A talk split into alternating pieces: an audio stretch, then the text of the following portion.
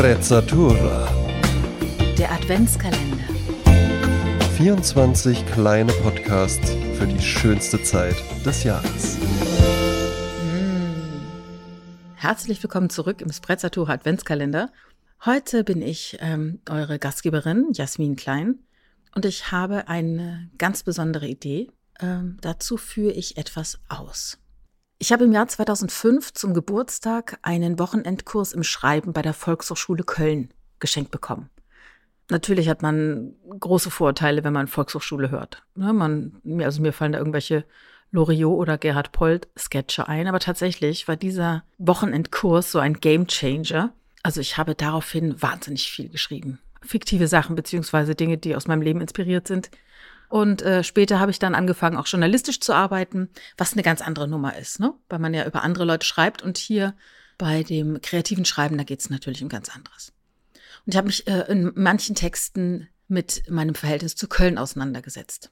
So, das ist die eine Geschichte. Und die andere ist, dass ich mein Büro gegenüber von einem anderen Büro hatte, in der Kölner Südstadt, in der Sascha Schiffbauer sein Büro hatte. Und das ist ein Schauspieler und Moderator und Sprecher, der mich dann irgendwann mal angesprochen hat. Also wir hatten uns öfters getroffen, Kaffee, äh, Quatschi, Quatschi.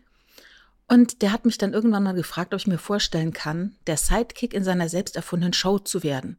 Und dann sagte ich diese historischen Worte, wenn du dir das vorstellen kannst, dass ich das kann, dann kann ich mir das auch vorstellen. Und so haben wir 2014 die erste große Show des kleinen Unglücks in der Gaststätte Wirz in der Kölner Südstadt gestartet. Und da haben wir insgesamt über die Jahre zehn Shows gemacht mit wechselnden Stargästen wie Annette Frier, Nils Bokelberg, Ralf Kaspers, Steve Blame. Also ich habe sie da alle getroffen und kennengelernt und Kent Koda hat gespielt, Danne Glock hat gespielt, also Musik gemacht. Also es waren großartige Shows, die alle übrigens mit sieben verschiedenen Kameras aufgenommen wurden äh, und die sind alle auf YouTube zu finden.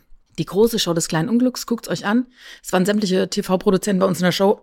Am Ende geworden ist es nix, ne? Wie es so ist, aber es ist da, es ist im Netz, es ist nicht verschwunden. Genauso wie das, was jetzt gleich kommt. Und zwar der Sascha sich nicht nur die große Show des kleinen Unglücks ausgedacht, sondern auch ein Event in einem Boxring, Lesesport im Stadtteil Zollstock. Der hat die da angesprochen und in diesem Boxring Guts and Glory fanden Wettkämpfe statt. Die Kämpfer waren in dem Fall Sprecherinnen und Sprecher von Texten. Diese Sprecher waren Schauspieler und Schauspielerinnen und die haben Texte vorgetragen von Autorinnen und Autoren, die sich nicht trauen würden, Texte vorzutragen. Also Menschen, die gerne schreiben, sind nicht zwingend die Menschen, die auch gerne auf der Bühne stehen und diese Texte vortragen. Ein Text von mir wurde 2019 vorgetragen von dem großartigen Schauspieler und Sprecher Thomas Balu Martin. Wer kleine Kinder hat, könnte seine Stimme kennen. Er spricht nämlich den Papa Wutz von Peppa Pig oder Pepper Wutz. Und ähm, in diesem Fall sprach er meinen Text über Köln. Köln und ich. Und also wir, wir sind jetzt hier gerade noch irgendwie kuschelig hier äh, an meinem Esstisch, aber gleich seid ihr in einem Boxclub und ähm, die Temperaturen sind hoch, äh, das Bier fließt und äh, die Leute haben Bock. Und Thomas Balu Martin trug diesen Text vor und es ist schön, er hätte das nicht machen können. Und zum Schluss habe ich den ersten Preis gewonnen. Hm, ich glaube, das war eine Flasche Wein, ich weiß es gar nicht mehr. Ist egal, weil es zählt ja eher, äh, dass die Leute Spaß hatten. Und das hatten sie. Und ich hoffe, ihr habt genauso Spaß an diesem Text. Ähm, ehrlich gesagt war ich nochmal erstaunt, wie gut er ist, weil ich den jahrelang in der Schublade hatte. Aber wenn also ein so toller äh, Typ den halt vorträgt, dann, dann ist auch das Telefonbuch äh, ein interessanter Ort. Auf jeden Fall hier. Viel Vergnügen mit dem Text. Köln und ich, geschrieben von mir, vorgetragen von Thomas Balu Martin. Köln und ich. Köln ist die hässlichste Stadt, die ich kenne.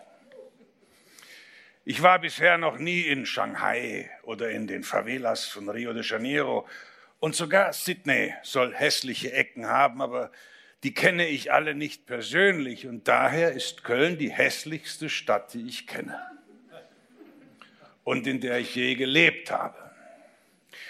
War es Heinrich Böll oder Jürgen Zeltinger, der einmal gesagt hat, dass Köln zweimal zerstört wurde, einmal während des Krieges und einmal danach? Beim Wiederaufbau der völlig zerbombten Stadt muss Adenauer gesagt haben, macht mal Wohnungen, macht mal Dächer über die Köpfe. Und das ließen sich die Architekten nicht zweimal sagen. Manchmal habe ich den Verdacht, dass alle Kölner Architekten im Krieg gefallen sind. Also, dass die Häuser von Architekten von außerhalb, nämlich aus Düsseldorf oder Leverkusen, die nicht in der Stadt leben wollten, entworfen wurden und die noch sehr viele Rechnungen mit den Kölnern offen hatten. Fleißig zog man Häuser hoch, deren Fronten gerne gekachelt wurden, so dass man noch heute beim Spaziergang durch die Straßen der Stadt an Schlachthöfe erinnert wird, deren blutige Wände man mit einem großen Wasserschlauch wieder abspülen kann. Wenn man Touristen, die sich in homogenen Gruppen durch die größte Kölner Kaufstraße, Schildergasse schieben, fragt, was sie an Köln schön finden, dann hört man, na der Dom oder Kölle Alaf. Aber nie hat jemand geantwortet, weil die Stadt einfach so wunderschön ist. Fragt man einen Kölner, warum er in Köln lebt, dann passiert etwas Irritierendes. Er beginnt in den höchsten Tönen von der Stadt zu schwärmen.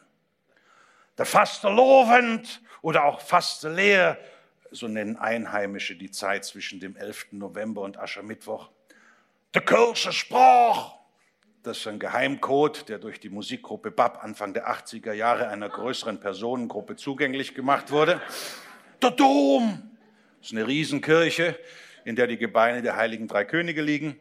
Und der Herzlichkeit der Kölner. Äh, das sind Menschen, die man grundsätzlich nicht in der Kölner Altstadt antrifft und so weiter und so weiter. Wirft der neugierige Fragensteller ein, dass die Stadt objektiv betrachtet ja eine unglückliche Anhäufung von Bausünden und das rituelle Einnehmen von Alkoholika keine Erfindung der Rheinländer ist, erntet er entweder beleidigtes Nase hochziehen oder, was vielleicht wahrscheinlicher ist, eisiges Schweigen. Denn der Kölner besitzt die erstaunliche Fähigkeit, jegliche Kritik an seiner Stadt ausblenden zu können. Eine Gabe, die in Ampullen verpackt das Wesen der Psychiatrie revolutionieren könnte. Aber woher kommt diese kritiklose Liebe des Kölners zu seiner Stadt, die eine bemerkenswerte Abneigung zu der etwas nördlich gelegeneren Stadt Düsseldorf einschließt?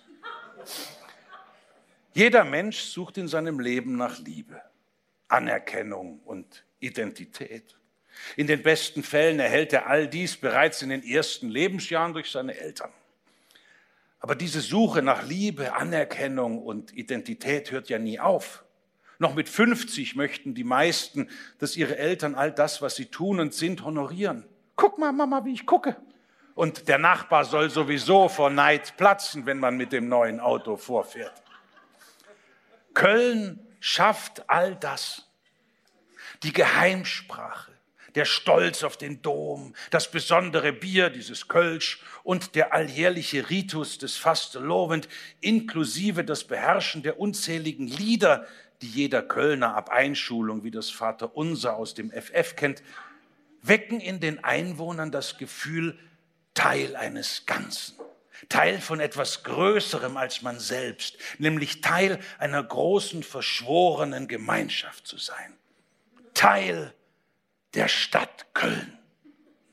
Das schafft Identität. Also wenn man beim Rockkonzert 10.000 zahlende, also wenn bei einem Rockkonzert 10.000 zahlende Gäste die Lieder ihrer Stars mitsingen, entsteht auch ein Gemeinschaftsgefühl. Geht allerdings das Saallicht wieder an, ist jeder in seinem verschwitzten Fanshirt wieder auf seine eigene verlorene Existenz zurückgeworfen. Nicht so der Kölner. Hat er auch keine Arbeit, kein Geld, keine Liebe, so schafft doch die Liebe zu seiner Stadt ein Gefühl von Identität und macht ihn zu etwas Besonderem, einem Kölner. Jetzt habe ich einen Text verloren. Wo sind wir hier?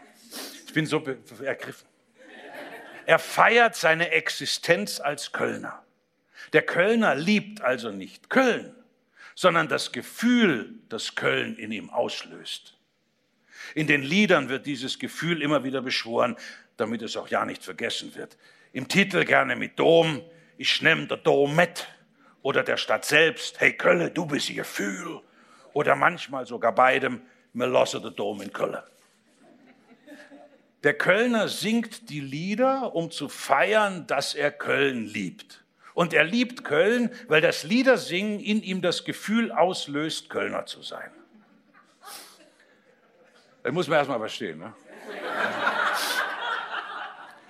Gerade der Dom ist dieses steingewordene Gefühl, dessen Anblick den Kölner immer wieder daran erinnert, wer er ist. Ein Kölner unter Kölnern. Und dann wird ihm ganz warm ums Herz. Das betont er zumindest vor Fremden. Also man berichtet sogar von Kölnern, die nach einer kurzen Reise ins Ausland beim erneuten Anblick des Kölner Doms vor Rührung in Tränen ausbrechen. Ja, sie fragen sich, was das soll. Das erinnert einen an den Trinker in Der kleine Prinz. Der trinkt, um zu vergessen, dass er sich schämt, dass er trinkt. Dann sagen Sie das mal einem Kölner. Ja, warum ich in der hässlichsten Stadt der Welt lebe, das sage ich gerne später.